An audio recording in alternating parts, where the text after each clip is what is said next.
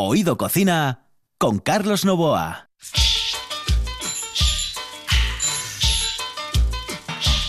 Buenas noches, saludos cordiales. Aquí estamos en la radio. Sí, señores, en la radio, on the radio, en la RPA, la radio del Principado de Asturias, en su Oído Cocina, un programa que intenta llevarle lo mejor de la cocina desde otro punto de vista.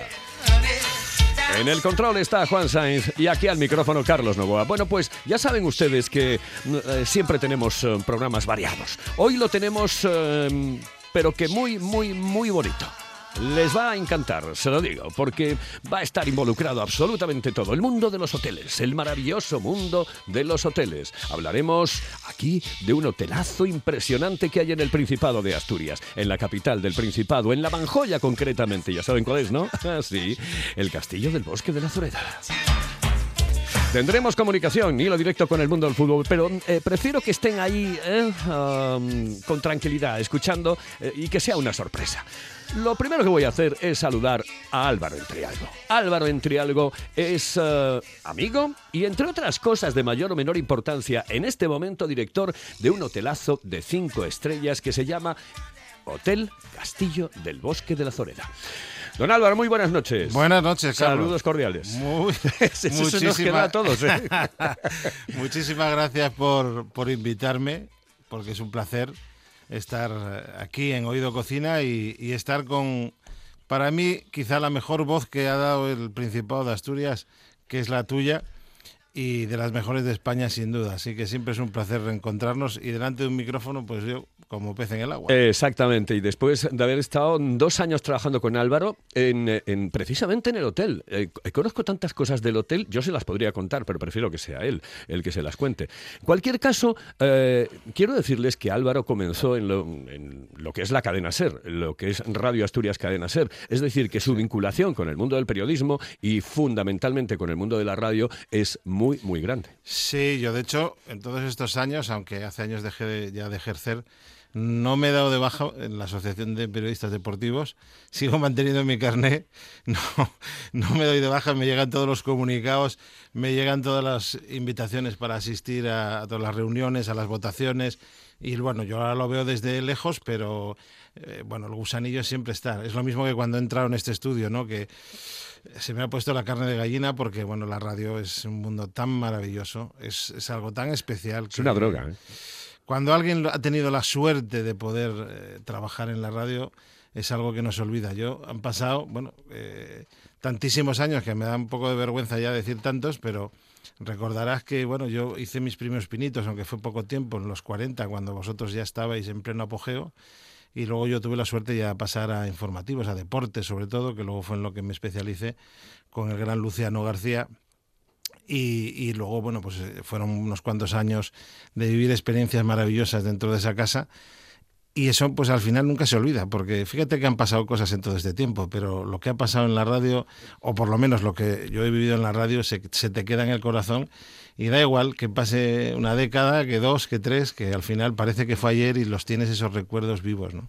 Bueno, ¿cómo es un hotel por dentro? ¿Cómo es un hotel eh, como el Hotel Castillo del, Bos eh, del, Bosque de la Zoreda por dentro? ¿Es, es complicado llevar la dirección eh, de un lugar de estas características? Hay mucha diferencia, por cierto, entre eso y, y, y, lo que tú hiciste durante muchísimo tiempo, que fue dirigir eh, en el corte inglés el, el, el, aspecto de los viajes, el, sí, la agencia de viajes. viajes sí. Bueno, eh, el mundo del turismo también es un mundo apasionante, sin duda. Eh, pero los criterios fundamentales en los que te tienes que basar, y máxime cuando vienes de una empresa como el Corte Inglés, eh, coinciden. Es decir, al, al, al, final tienes que hablar de servicio. Hoy en día, bueno, pues competir en el factor precio mmm, no, tiene sentido para un establecimiento de esa categoría porque sería el inicio del fin eh, y al final eh, tienes que marcar un poco la pauta y la línea por la que quieres llevar el hotel a, futuro, ¿no? Que eso fue un, creo que un poco lo que hicimos eh, desde el inicio cuando nosotros retomamos la actividad en ese complejo. Además, un, un, una situación un poco particular, porque no es un hotel exactamente, es un hotel y mucho más, porque claro, las instalaciones que tiene, los eventos que se realizan, eh, difieren bastante de lo que es un concepto, aunque sean cinco estrellas, que sea un hotel urbano. ¿no? Entonces, eso requiere las hectáreas, los jardines, es una puesta en escena muy diferente, aunque tenga la misma categoría que sea un hotel que esté en, el centro de la ciudad. Difícil, desde luego. Lo más difícil es crear un equipo porque al final eh, ellos son los responsables de que todo salga bien. Con el equipo que hay ahora mismo en el hotel, las cosas son muchísimo más sencillas porque hay extraordinarios profesionales, extraordinaria gente y, como siempre yo digo, eh, tienen que intentar reunirse las dos cosas, que sean buenos profesionales y que sean buenas personas, porque sin ese binomio eh, las cosas al final Sin lugar a dudas. no terminan funcionando. Y además yo apuntaría otra cosa, es decir, que los, eh, el personal de un hotel de estas características cuando llega se va limando con el tiempo, es decir, em, em, vas encontrando las personas ideales para los lugares ideales del hotel. Por supuesto, por supuesto. Bueno, aquí quizá eh, la clave está en que la gente se crea, lo, eh, crea en lo que está haciendo. Que no sea un trabajo donde llegue a fichar y tiene que cumplir con una serie de normas. No. Aquí tienes que vivirlo. Eh, em, si no tienes esa vocación de servicio, mm, es que estás en el lugar equivocado. Para poder dar un servicio premium, para dar un servicio de calidad, para conectar con el cliente, tienes que trabajar con el corazón. Y si no, pues es muy complicado. Puedes hacerlo bien, puedes ser profesional, pero no vas a conectar emocionalmente. Y estos sitios y estos lugares que no compiten por precio, donde no pretendemos competir por precio, tienes que conectar emocionalmente. Y esto es un trabajo, mm, es la parte más compleja, porque esto es como un, un, espectáculo, esto es como un circo, como un teatro. Es decir, todos los días hay que hacer una puesta en escena. Cada vez que se apagan las luces mm, por la noche, bueno, eh, una forma de hablar porque nunca apagamos las luces del todo, como bien sabes, pero eh, cuando amanece es otro día más, otro espectáculo. Entonces la puesta en escena tenemos que intentar que sea siempre perfecta, porque el cliente puede ser el mismo, puede ser diferente. No puede haber mm, oscilaciones en ese servicio. Cuando la gente baja a desayunar, pues tiene que estar todo impecable. Eh, la gente tiene que estar con las pilas puestas. La sonrisa, que es clave. Eso es fundamental y es una de las cosas que más valoran los clientes y en el hotel concretamente creo que eso se lleva por el libro. Sí, pero por eso digo, porque bueno, en estos tres años en los que llevamos nosotros eh, gestionando el hotel, el equipo ha ido, yo creo, impregnándose de una filosofía, de una forma de hacer las cosas. Por eso digo que tienes que vivirlo tienes que entenderlo. Eh, no se trata de que te obliguen a hacer las cosas, porque eso no funciona. Eh, y no se trata de que haya siempre un policía detrás para perseguirte. No, es que eso no, no, es la historia. El cuento es la actitud. Un hotel significa, ante todo, hospitalidad. Y la hospitalidad, pues, eh, engloba muchas, muchas, muchos valores y eso es lo que intentamos que todos los días se cumpla, ¿no? Eh, una, una, una cosa porque eh, si no me van a matar en, en, la RPA. Este es un programa de cocina. ¿eh? pero bueno, mm, evidentemente el mundo de los hoteles nos interesa mucho. Tienes que recomendarle, recomendarme y recomendarnos cosas para comer en, en el Hotel Castillo del Bosque. La bueno, una de las cosas que hemos recuperado, si ya entramos directamente, al plato, pues venga, vamos al puchero. Pues nunca mejor dicho, recuperamos los platos de cuchara. Eh, hay una leyenda poco urbana de que a veces de que en los hoteles que si se come de una manera se come de otra. Bueno, pues en este caso yo garantizo que es uno de los mejores restaurantes de Asturias y lo digo con total orgullo porque hay un equipo de cocina fantástico y porque hay un equipo de sala fantástico. Pero mm, sin olvidar el que estamos en un complejo de cinco estrellas, la cuchara tiene un protagonismo extraordinario. Nosotros ahora mismo tenemos cada día un plato de cuchara diferente y, por ejemplo, para que la gente a estas horas ya vaya haciendo un poquito de boca, pues hacemos unas lentejas con pato y foie extraordinarias, la fabada soberbia, eh, el marmitaco de pulpo con patatas es increíble. Eh, ¿Qué otro plato? Ah, bueno, unos callos. ¿Alguien identificaría este hotel con que se coman unos callos buenos? Pues yo he hecho apuestas con, como digo yo, callistas o calleros tradicionales de toda Asturias. Los he llevado allí a comer los callos y me han dado la razón. Eh, yo eh, comía tantos callos en, en, la calle donde mm, viví, bueno, viví en cuatro o cinco, pero en, en, una de ellas, en la calle Teodoro Cuesta de Oviedo, había un bar que se llamaba El Siles, eh, impresionante, donde todos, absolutamente todos los días, tenían, o casi todos los días tenían callos. Yo comía casi todos los días callos. Bueno, a mí me llegaban a llamar callos Novoa.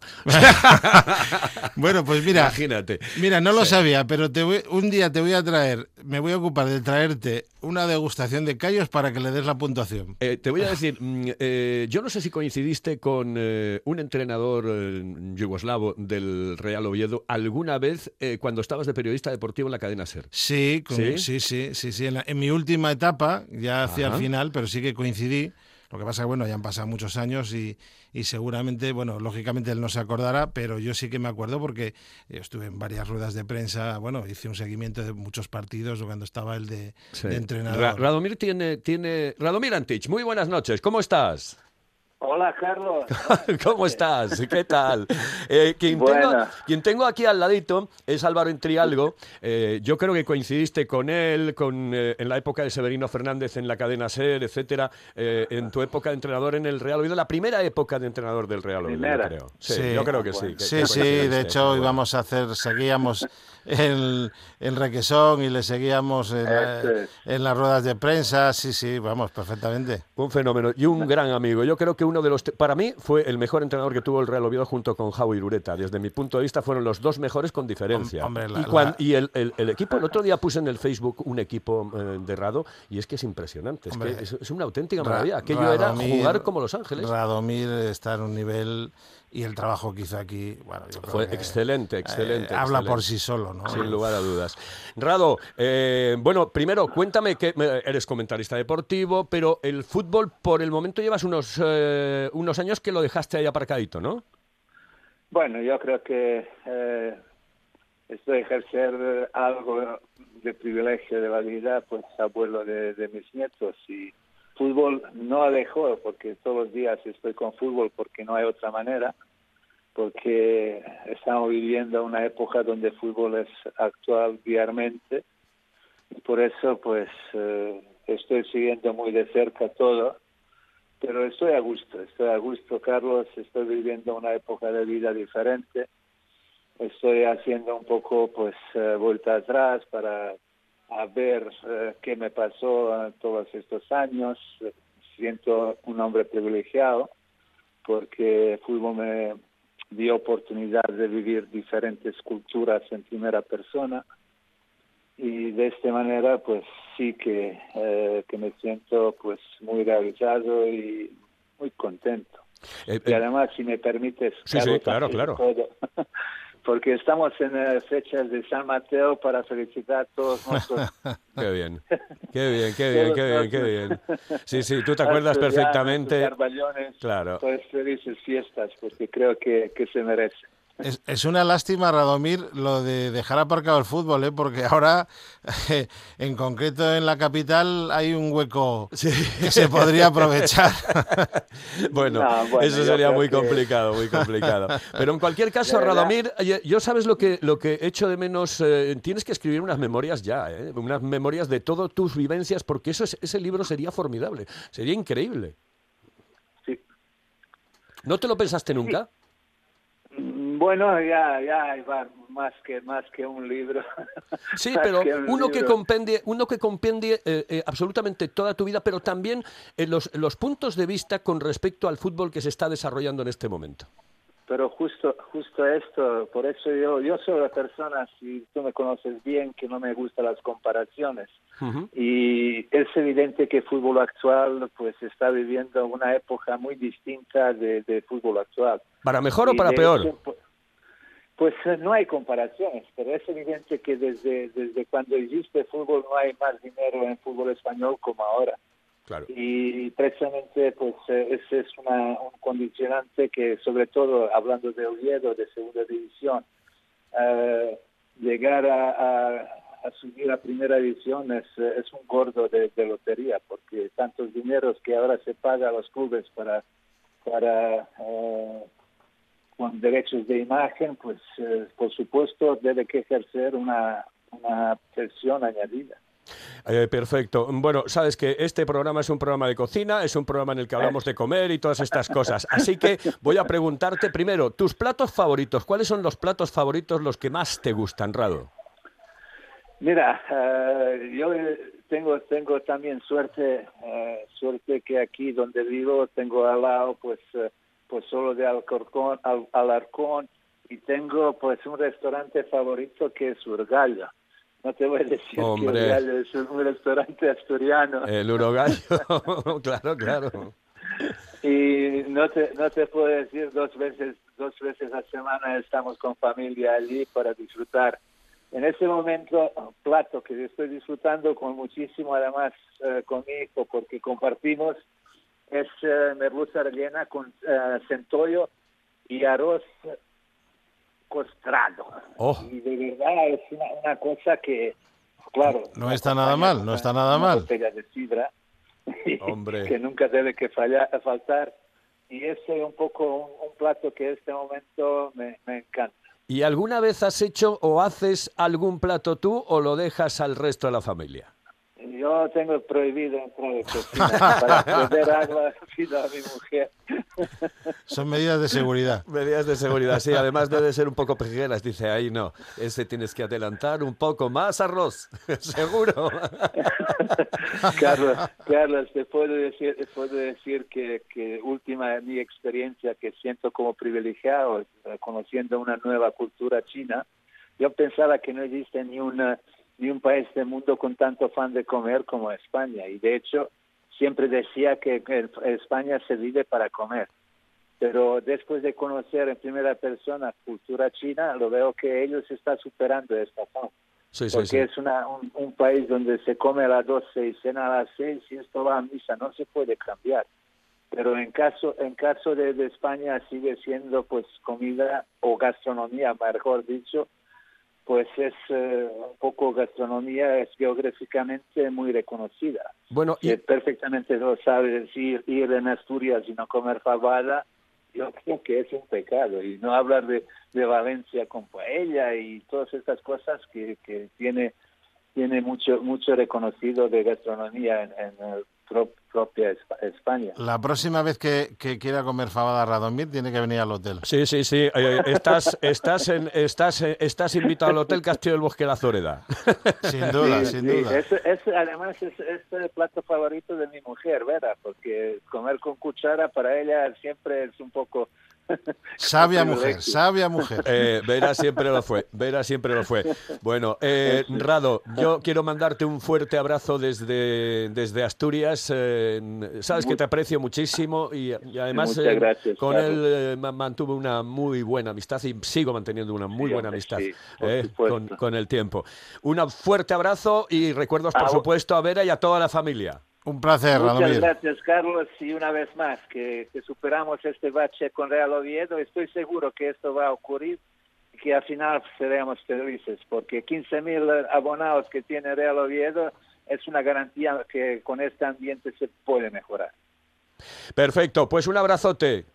A vosotros. Hasta luego. abrazo, Radomir. Saludos Hasta cordiales. luego, chao, chao. Bueno, pues eh, que es un placer, ¿eh? Cuando tienes un programa y puedes em, eh, tener comunicaciones tan importantes como esta, ¿eh? Con gente... maravilla, Es una una maravilla, maravilla, sí. una maravilla. Sí, después que, claro, después yo le doy vueltas a la cabeza, después de 40 años de profesión, esto es la leche, porque el otro día le hago una entrevista a Juanma Castaño y le digo, Sí. hola Juanma, tal, bueno, oye, que me, me gusta mucho, me encanta tu programa por la noche, y dice, yo quiero decirte una cosa, yo comencé en esto de la radio, escuchándote a ti a las dos y media de la tarde, y cuando te dicen eso, dices tú, joder, Bueno, macho, claro, uf, Por eso, por eso cuando hemos años. empezado yo te he dicho, y no era un elogio absurdo, sino una realidad, una constatación, que tú para mí eres una de las mejores voces que ha dado la radio en esta región y una de las mejores que ha habido en España y que sigue siendo, vamos. Bueno, pues Es eso un te lo agradezco muchísimo, te lo agradezco muchísimo. Oye, nada, me recomiendas para finalizar en el Hotel Bosque de la Zoreda algo concreto. Mm, El plato, mm, desde tu punto de vista, el plato estrella. Mira, una de las virtudes Que por cierto, el cocinero se llama Álvaro también. Álvaro también, Álvaro Solís. ese tendremos una comunicación con él para que ese sí le dé una Sí, receta, porque así sí. te la pido a ti. No, yo, yo también ¿Ah, soy cocinilla, no bueno, te bueno, creas. pues nada, no te preocupes. Pero evidentemente Te a un invitamos nivel otra vez doméstico, doméstico. Álvaro Solís, que es el jefe de cocina, que es un chico formidable y con unas ideas fantásticas, estamos evolucionando la carta, ahora la vamos a cambiar precisamente porque empieza la temporada de caza. Con lo cual, pues eh, en breve eh, tendremos platos extraordinarios y cuando hables con Álvaro Solís eh, vas a sorprendente porque tenemos preparadas algunas sorpresas ahora para octubre. Platos eh, en el hotel, yo te diría cualquiera de los de cuchara, cualquiera de los asados, el cochinillo extraordinario, El cochinillo es quizá uno de los Sí. platos que más vendemos, Sí. aunque a la gente también le sorprenda el, el hecho de que, de que tengamos cochinillo aquí, que no puede a lo mejor cuadrar mucho con la ubicación, pero extraordinario. Eh, los pescados, las carnes, hay un abanico muy grande de posibilidades y luego, bueno, pues el producto, pues como tú bien sabes, eh, de primera calidad siempre. eh, porque yo creo que además en esto sí que es una de las claves, la honestidad. La con el- honestidad. con el producto. Sin lugar a dudas. Y luego al final, pues eso la gente lo agradece. Y, bueno, como también sabes, el, el mejor reflejo es, eh, aparte de la valoración y, y que vuelvan los clientes y la puntuación que te dan en los foros sociales, el libro de firmas que tú conoces, que está en recepción, pues bueno, yo creo que ese es uno de los elementos que más te llega a emocionar. A mí por lo menos me, me emociona cuando lees lo que escribe la gente, porque ahí no hay manipulación, ahí no hay ningún robot, ahí no hay ningún sí, dinero metido en promoción. Escrito de puño, De y, puño y letra letra. por cada uno de ellos, hasta incluso los niños que dicen, pues lo pasé muy bien y estuvo muy divertido. Y de hecho, fíjate, uno de los proyectos que, que me gustaría hacer es un libro con fotografías del, del hotel y del bosque y del entorno y con las hojas del, del libro de firmas de los clientes. Estupendo. Yo creo que es una excelente idea. Eh, Álvaro, un placer. Muchísimas gracias. No, gracias a vosotros, por saludos favor. cordiales. ¿eh? Gracias y Eso buenas no se noches. puede. mm, eso de Saludos cordiales. Saludos cordiales. Tienes que decir saludos cordiales. En este programa hay que Saludos, saludos cordiales. cordiales. Exactamente. Bueno, pues por ahí van otros tiros, por ahí van otros tiros. Eh, señoras y señores, seguimos aquí en la RPA. Esto es Oído Cocina. Estás escuchando RPA, la radio autonómica.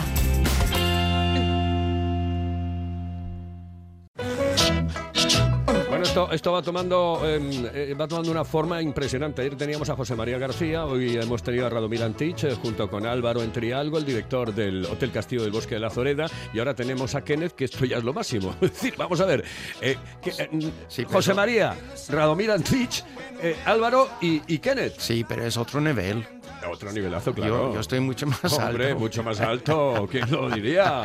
Bueno, Oye- pues Kenneth está con nosotros porque hoy, primero, quiere como acabar ¿eh? con el tema de los oscos. Ah, ¿eh? sí, ah, sí. Eso ya, es lo ya. que me dijiste, ¿no? Muy bien, vale, vale, sí, sí, sí. Ah, bueno, primero, buenas noches. Buenas noches, a saludos la- cordiales. La buena gente. Buena gente. Y a ti, Carlos, encantado de verte, de Otra verdad. vez, ¿eh? Ah, Ay, qué a que me echas de menos a veces, ¿eh? Bueno, no te pases, no te pases conmigo, ya sabes, bien. Bueno, eh, bromas aparte. Sí, el otro día estuvimos hablando un poquito de ir a coger setas en los Oscos y yo no podía ir este fin de semana, pero normalmente voy o ahí o otros sitios. Si han cogido setas este fin de semana, han cogido níscolos y han cogido una clase de boletos Sí. que no es adules, es otra, el varias, que es muy comestible, muy bien, muy bien. Y han comido en uno de mis favoritos. Mira, si rápidamente le digo, hace 30 años, viniendo de Lugo, tuvo un pequeño negocio en Lugo, una academia de inglés que llevaba el hijo de mi sobrina, el hijo de mi, ah, mi prima, de mi prima. Entonces, a la vuelta, tenía que venir a Asturias y me perdió por ahí, por Lugo, por las carreteras malísimos. Y no había señales, hombre, había en gallego. Y al final, entra en un pueblo y dicen Santulalia de los Oscos. Y tiene hambre. Y es cuando conocía a Pedro y su mujer, Marima. Bueno, y ahora son íntimos amigos. Y más tarde conocía a José y Oliva. Y ahora son íntimos amigos. Y conozco muchísima gente de los Oscos, sin presumir, conozco mucha gente, porque mi por qué a ti, por qué tan pocas personas en, en Gijón, en Oviedo, en Asturias, han ido a los Oscos. Muchísimos no conocen los Oscos. Y es una joya, Carlos. Es una joya. Fíjate, puedes dormir en Santolaria, puedes dormir en, en la casa de, um, de Pedro, bien, es un hotel rural, y un restaurante increíble. Marimar hacen, bueno, bueno, unas ¿Cuál croquetas, es la especialidad que son las croquetas? croquetas de carne, croquetas Croquettes. de... Sí, Eh, ¿Cómo se croquettes, dice en, sí, en croquettes, inglés? Sí, Croquettes. Sí, eh, croque- croquetas Lo de ¿eh? carne y croquetas de calabaza. Y bueno, y la fabada, impresionante. y después, como 200 metros arriba, está Casa Diego y Oliva. Su especialidad son los potes asturianos. Y mi favorito, que es el cordero guisado. Yo lo hago, porque sabes que cocina, Sí. pero no me salen tan bien como ella. Bueno, Bien. pues eh, porque te den el truco, porque seguramente eso tiene un truco. Entonces, sí, hay más sitios para comer y hay muchísimas cosas que hacer en los Oscos. Y yo les recomiendo a los que nunca han ido, es ir a pasar el día o el fin de semana ahí, les van a encantar. Bien, y les van a comer y beber y vivir fenomenalmente durante el tiempo que están ahí. ¿Te parece bien? Me parece perfecto. Bueno, pues eh, hemos terminado con los oscos, pero empezamos ahora con un puré. Puré de manzana, pero no el puré que normalmente lo hacen, porque este puré que vamos a congelarlo Sí. está listo cuando descongelamos, está listo para hacer, por ejemplo, Pero ¿por qué lo, lo congelamos? ¿Para qué lo congelamos? porque, porque tenemos un montón de manzanas, que en mi caso, Ah, bueno. ahora mismo, y las manzanas todos vienen a la vez. Entonces, ayer estuve haciendo chutney, mañana voy a estar haciendo mermelada de manzana con jengibre y manzana con limón. Pero lo voy a tener que congelar Sí. y le hago el puré porque está listo, preparado para, pues, salsa de manzana, por ejemplo, con carne de cerdo, por ejemplo, un soufflé con canela, esto lo hago yo de maravilla, para llenar tartas, pasteles o como postre con helado y yogur. No tiene que mezclar todo porque ya está mezclado. Entonces, cogemos más o menos un kilo y medio de manzanas, Kilo y medio de manzanas. bien, Bien. Pelamos, ponemos en cuatro partes. Pelamos bien. Mm, litro, una y media de agua. Vale. 25 gramos de mantequilla y el zumo, eso sí, el zumo y rallado bien, aquel limón, elevado y 100 de azúcar. Entonces, metemos en nuestro pota todo eso, excepto el azúcar. ¿Ok? Vale. Así que estamos metiendo el agua, la mantequilla, el limón, bien, y vamos a cocerlo muy suavemente. Ajá. Cuidado que no se quemen, Carlos. Es importante. Necesitamos moverlo de vez en cuando con el cuchillo de madera. Vale. Entonces, cuando ya está mm, espeso, cuando ya hemos rom- rompido bastante. Roto, roto, entonces- roto. No digas rompido, que eso es como un asesinato. Pues eso, pues roto. eso. Vale, rompido Roto. nada. No, rompido no roto, existe. roto. Roto. Y metemos el azúcar. Sí. Entonces, devolvemos el azúcar y esto es cuando metemos el mini prima Sí. y ya está. Y es como mantequilla, ¿bien? Y el sabor es exquisito. ¿Y lo podemos utilizar exactamente para qué me decías? Mira, ¿Lo podemos tomar, por ejemplo, hay, acompañando hay- algo? hay buenos restaurantes Sí.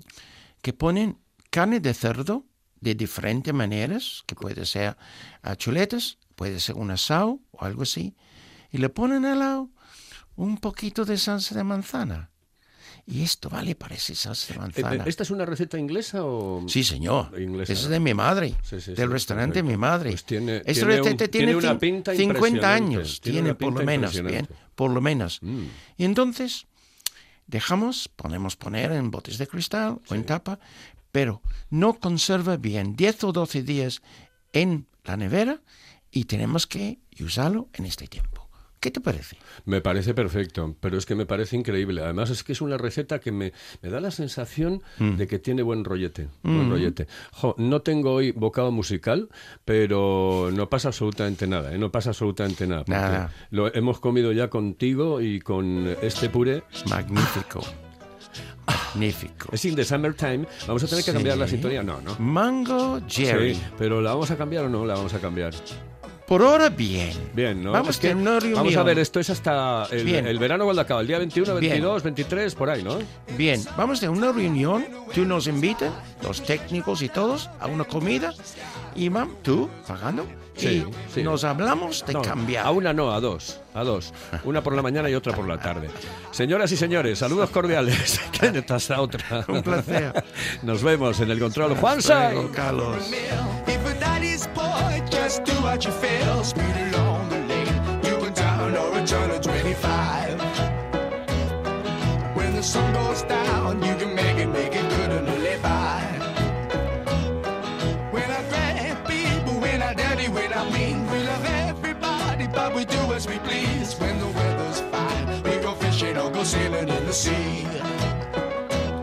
We're always happy, last we're living, yeah, that's our philosophy.